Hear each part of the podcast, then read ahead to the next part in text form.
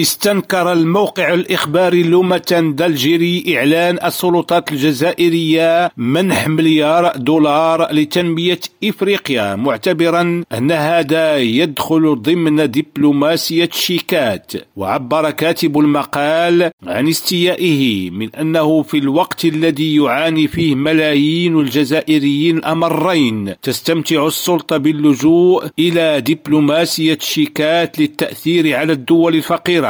وتساءل عما إذا كانت الجزائر غنية ومتطورة بما يكفي لمنح مثل هذا المبلغ للبلدان الإفريقية. وهل هناك من يمكنه تصديق مثل هذه الحكاية؟ يقول الموقع. وأوضح أن السلطة الجزائرية في ظل انعدام الضوابط والتوازنات من أي نوع كانت تتصرف كما يحلو لها في المال العام خاصة وأنها تتوفر على عشرات الملايين المستخلصة من الثروة الوحيدة المتمثلة في إنتاج النفط لتبديدها حسب هواها. وذكر في هذا السياق بمنح الجزائر قرضا بقيمة 200 مليون دولار مع هبة بمبلغ 100 مليون لتونس أكتوبر الماضي. وتساءل هل كان للجزائر منذ ذلك الحين أي تأثير يذكر على البلدان الإفريقية مستنتجا أن السلطة الجزائرية تواصل إذا سياسة إهدار المال العام دون رقيب ولا حسيب. عبد الله البشواري